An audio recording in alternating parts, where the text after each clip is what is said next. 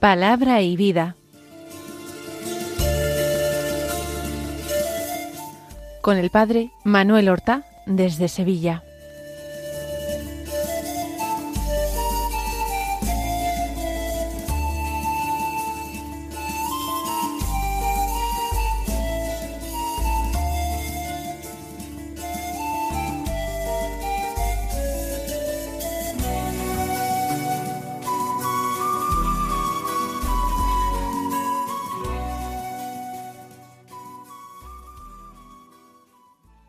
En el nombre del Padre y del Hijo y del Espíritu Santo. Amén. Alabados sean Jesús y María. Muy buenos días, queridos amigos, oyentes de Radio María y seguidores del programa Palabra y Vida. Hoy es el lunes de la vigésimo cuarta semana del tiempo ordinario. Este lunes es 18 de septiembre como cada día nos ponemos a la escucha de la palabra de Dios que se proclama en la liturgia de la misa del día. Ya la semana pasada habíamos comenzado la lectura de la primera carta del apóstol San Pablo a Timoteo. De hecho, el viernes deberíamos haberlo empezado, pero coincidió con la memoria de la bienaventurada Virgen María de los Dolores, y no tomamos esta lectura, sino una propia. Pero ya el sábado sí escuchamos esta carta. Y hoy, del capítulo segundo, vamos a leer los versículos uno al ocho que dicen así. Querido hermano, ruego lo primero de todo que se hagan súplicas, oraciones, peticiones, acciones de gracias por toda la humanidad, por los reyes y por todos los constituidos en autoridad, para que podamos llevar una vida tranquila y sosiegada, con toda piedad y respeto. Esto es bueno y agradable a los ojos de Dios nuestro Salvador, que quiere que todos los hombres se salven y lleguen al conocimiento de la verdad. Pues Dios es uno y único también el mediador entre Dios y los hombres, el hombre Cristo Jesús, que se entregó en rescate por todos. Este es un testimonio dado a su debido tiempo y para el que fui constituido heraldo y apóstol. Digo la verdad, no miento, maestro de las naciones en la fe y en la verdad. Quiero, pues, que los hombres oren en todo lugar, alzando unas manos limpias, sin ira ni divisiones.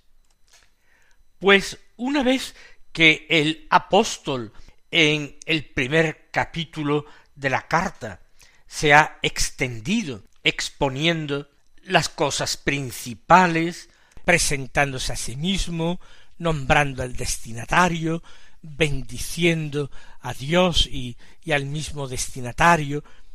Ahora empieza el cuerpo de la carta, el tema. Y el tema son consejos que Pablo, mucho mayor que Timoteo, le da a su hijo querido Timoteo para que pueda gobernar bien como pastor la comunidad de Éfeso, gobernarla, enseñarla y santificarla, porque ese es el triple oficio del pastor que es imagen del buen pastor Cristo. Nuestros pastores, nuestros sacerdotes y obispos tienen esa triple misión confiada por Cristo. Gobernar la comunidad, santificar la comunidad y enseñarla.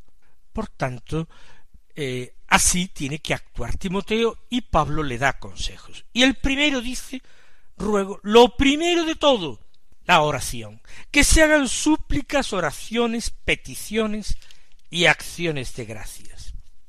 Está hablando de distintas formas de oración. Quizás no encontremos mucha diferencia entre peticiones y súplicas, quizás hay una diferencia en la intensidad y en la intención, pero sí percibimos oraciones, acciones de gracias, que la comunidad ore presidida por su obispo. Aquí no se trata sólo de la oración de un cristiano particular, que tiene su valor y su importancia, pero mucho mayor valor y mayor importancia tiene la oración de la comunidad entera de la iglesia presidida por el pastor. Esa comunidad local es imagen de toda la iglesia y de toda la iglesia como cuerpo de Cristo bien unido a su cabeza. El pastor, el obispo, representa a Cristo cabeza, mientras que su comunidad representa el cuerpo de Cristo, el cuerpo místico de Cristo. Pues lo primero de todo, la primera obligación de la Iglesia y de su pastor es rezar. Pero aquí puede ser que nos sorprenda, porque está invitando a peticiones, súplicas, oraciones y acciones de gracias por una intención muy concreta y muy particular. Que recen por toda la humanidad, por los reyes y por todos los constituidos en autoridad. Es decir, por todos los hombres. Ahí está incluyendo no solamente orar por la familia de los hijos de Dios, no es sólo orar por los cristianos extendidos por toda la tierra, sino orar por todos los hombres, también por los paganos, por todos los que profesan cualquier religión. En segundo lugar, rezar por los reyes, es decir, las máximas autoridades en cada país. Esto incluye al emperador de Roma, que era el rey más poderoso, con un territorio más extenso, con unos poderes y un ejército que le respaldaban más fuertes. Y en tercer lugar, por todos los constituidos en autoridad, todo tipo de autoridad, desde el alcalde del más pequeño pueblo a cualquier otra autoridad constituida entre los hombres, de mucho rango e importancia, ya sea el gobernador de una provincia que el alcalde de una pequeña aldea sin importancia. Toda la humanidad, los reyes y cualquier hombre constituido en autoridad. ¿Por qué? ¿Por qué invita lo primero de todo a rezar por ellos, que la Iglesia rece por ellos, para que podamos llevar una vida tranquila y sosegada con toda piedad y respeto. El apóstol valora como un bien extraordinario que haya paz, sosiego, orden y justicia en la sociedad civil, porque donde no hay orden, sosiego y justicia, la Iglesia estará turbada en medio de muchos asuntos y no se podrá llevar adelante un progreso en la caridad, en el conocimiento y en la formación de los cristianos, en el desarrollo de la vida oración, en la realización de las actividades de culto, la paz social. Así por todos los hombres. ¿Para qué? Para que reine en ellos el espíritu de paz, para que reine en ellos la cordura, el sentido común, para que sin dejarse llevar por las ambiciones, ambiciones económicas de riquezas, ambiciones políticas de mayor poder, ambiciones territoriales, nacionalistas, para que abandonando la insensatez que conduce al enfrentamiento, a la fractura social, a la división, para puedan permitir que la comunidad cristiana pueda desarrollarse, que el Evangelio se pueda predicar. En segundo lugar, los reyes, las máximas autoridades, para que ellos tampoco se dejen arrastrar por sus súbditos, y para que ellos tampoco se dejen cegar por las ambiciones humanas y sacrifiquen la vida y la tranquilidad y el sosiego, como dice Pablo, la paz de la sociedad, en aras a satisfacer su vanidad y sus ambiciones. Y en tercer lugar, por todas las autoridades, porque todas estas autoridades inferiores tienen que colaborar con las autoridades superiores, someterse a ellas, como el cuerpo entero y sus miembros se someten al gobierno de la inteligencia, de la razón del hombre. Por tanto, toda la humanidad, los hombres, las autoridades supremas, los reyes, las autoridades de rangos inferiores, todos para que podamos llevar vida tranquila y sosiegada con toda piedad y respeto. Donde hay desorden, donde hay injusticia y enfrentamientos, donde se atizan y se encienden los odios, donde se alimentan hogueras de división, de desunión y de separación entre los hombres. Allí no está Dios, está el príncipe de este mundo que se frota las manos encantado. Porque todas esas situaciones hasta nublan la inteligencia y el sentido común de los buenos para olvidarse de Cristo y ponerse al servicio de otros dioses. Sean cuales sean los nombres de estos dioses odiosos. Esto es lo primero que pide Pablo a Timoteo. Esto, añade, es bueno y agradable a los ojos de Dios nuestro Salvador. Si Pablo le pide a Timoteo que actúe así, que suscite esta oración, estas súplicas en la iglesia de Éfeso, es porque es la voluntad de Dios, para que cumpla la voluntad de Dios, para que dé gloria a Dios de esta manera. Esto es agradable y bueno a los ojos de Dios nuestro Salvador. ¿Por qué? Porque Él quiere que todos los hombres se salven y lleguen al conocimiento de la verdad. Y si no pedimos por los hombres y sus reyes y las autoridades, no se van a dar las condiciones sociales necesarias, mínimas, facilitadoras de que todos lleguen al conocimiento de la verdad.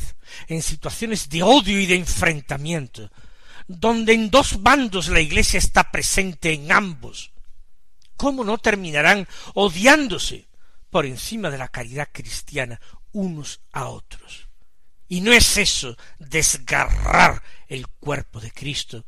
Para Pablo son verdaderamente malditos de Dios, quienes no solamente promueven estas situaciones, sino quienes las alientan, quienes las apoyan, son verdaderamente malditos de Dios, porque impiden que muchos hombres lleguen al conocimiento de la verdad y se salven.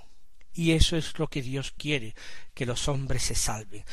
Dios quiere que todos los hombres se salven y lleguen al conocimiento de la verdad. Y lo que está en nuestra mano es suplicar para que las condiciones sean las más favorables para que el Evangelio se predique, para que Cristo sea conocido, para que a Dios se le pueda dar culto con libertad, para que todos los hombres, haciendo uso de su libertad y ejercitando su razón, puedan adherirse al bien, abrazarse a la verdad y rechazar todo lo que a Dios desagrada.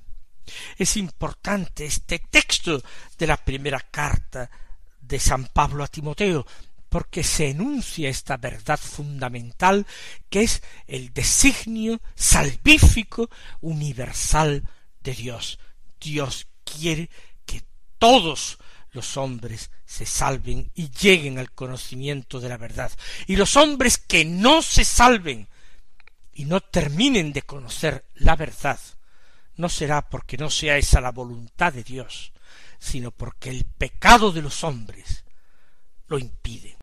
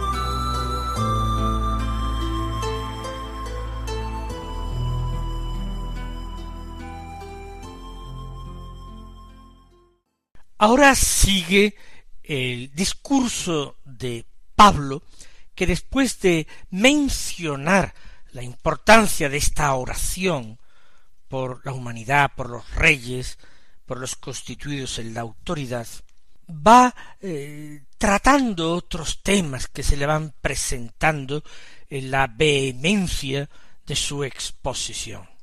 Pues Dios dice es uno, y único también el mediador entre Dios y los hombres, el hombre Cristo Jesús. Que Dios es uno es la primera y más importante confesión de fe de Israel. Israel que se convierte en uno de los primeros pueblos monoteístas de la historia, que ha llegado a la conclusión de la unicidad de Dios y la proclama fervientemente. Ahí está la Shema, que es la, la confesión de fe del israelita. Escucha Israel, el Señor tu Dios es sólo uno, y adorarás al Señor tu Dios con todo el corazón, con todo el alma, con todas las fuerzas. Dios es uno, pero único es también el mediador entre Dios y los hombres. Y esto es muy importante afirmarlo. No hay más que un redentor, no hay nada más que un camino, nada hay más que una puerta, no hay más que un pastor de las ovejas, del rebaño de Dios. Ese es Cristo, camino, verdad y vida, pastor, único salvador de los hombres. Dios es uno, uno solo, el mediador entre Dios y los hombres, el hombre Cristo Jesús. No quiere decir que Pablo, ni muchísimo menos, esté negando la divinidad de Cristo. Eso está fuera de cuestión, lo que está es afirmando su humanidad. Es verdadero Dios, pero es también verdadero hombre.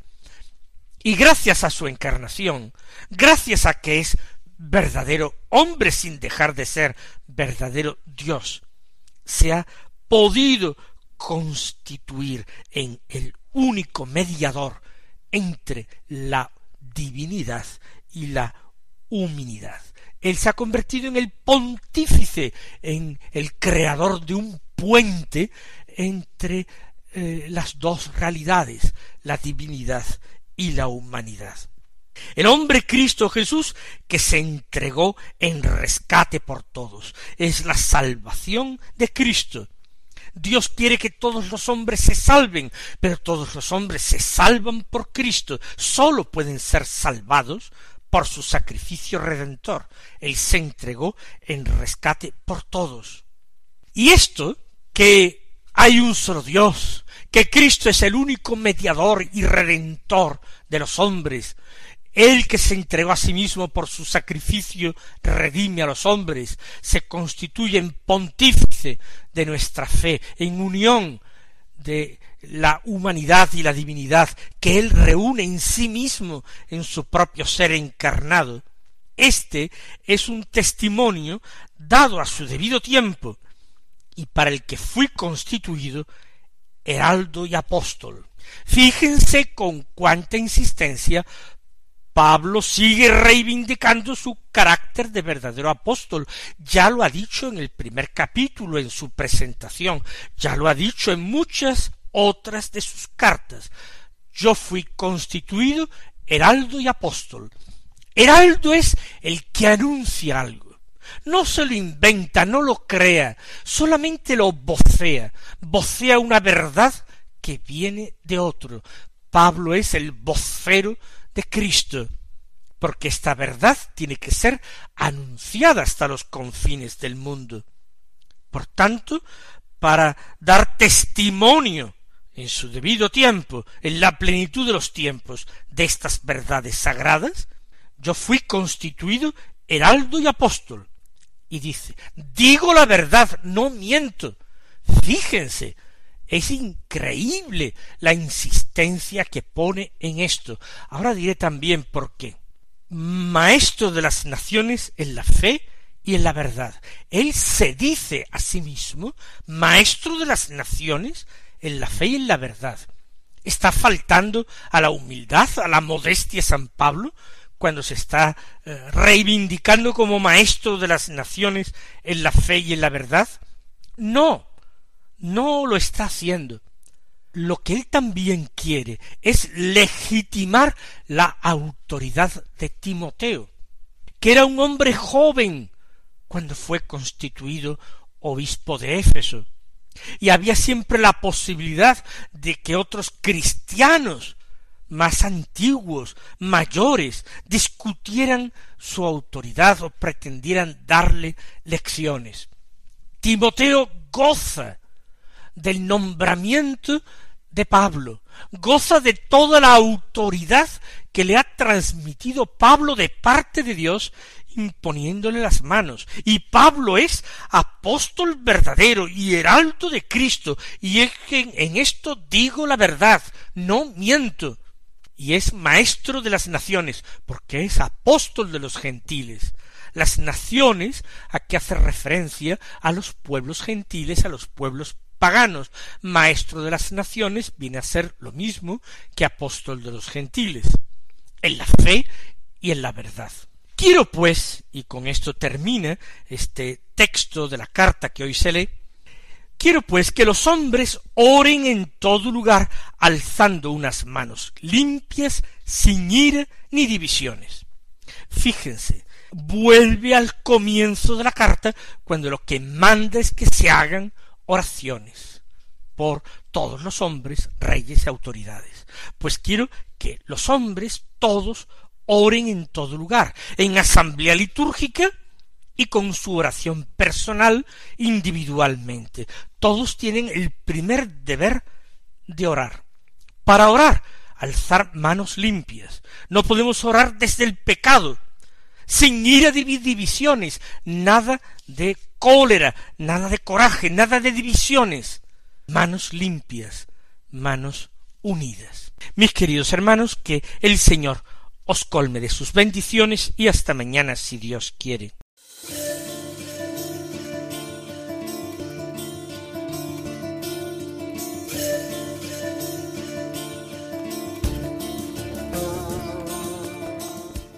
Han escuchado en Radio María Palabra y Vida, un programa que dirige el Padre Manuel Horta.